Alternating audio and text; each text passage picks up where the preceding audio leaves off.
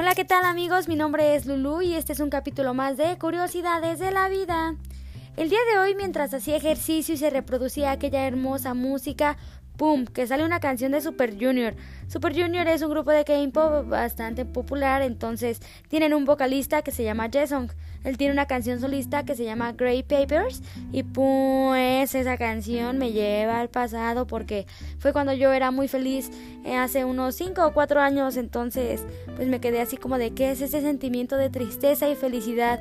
Entonces busqué en internet y me salió que el escritor Víctor Hugo decía, la melancolía es la felicidad de estar triste.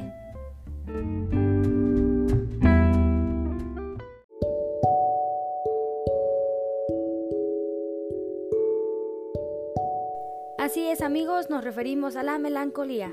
¿Y qué es la melancolía? Es un sentimiento caracterizado por un estado de profunda tristeza.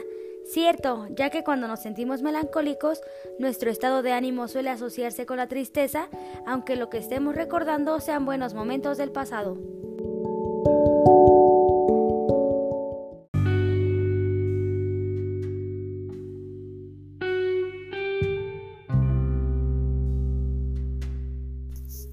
La melancolía sin memoria no es posible, ya que nos recuerda que nos hace falta algo que estuvo ahí, que era muy bueno para nosotros, pero que ya no podemos recuperar.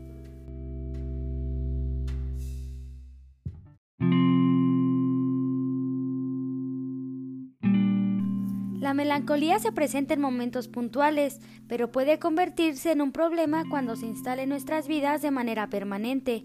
En cambio, es normal sentirse melancólico una tarde al mirar fotografías, escuchar alguna canción y recordar un momento agradable de nuestra vida.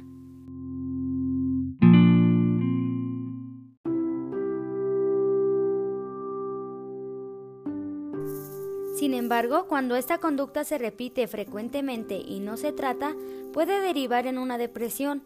Por eso tenemos que frenarla a tiempo, reconocerla y enfrentarla para evitar que se derive en un problema mucho más grave.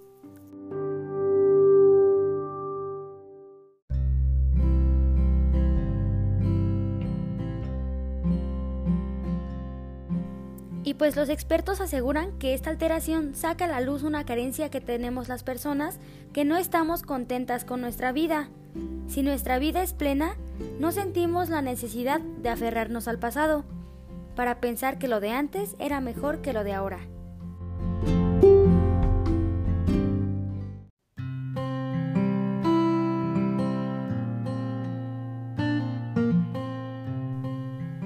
Sentirse más o menos melancólico va a depender de un grado de satisfacción que tengamos en nuestro presente, puesto que cuando uno está feliz no necesita evocar tiempos pasados ni pensar que todo podría ser de otra manera, ya que anclarnos en el pasado es una manera de perdernos en el presente.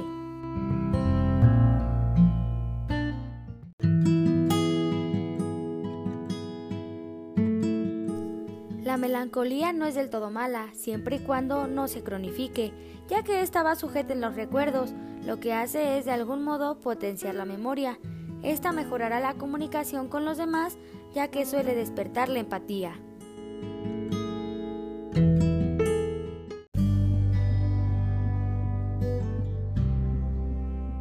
En definitiva, la melancolía, en su justa medida, no es negativa.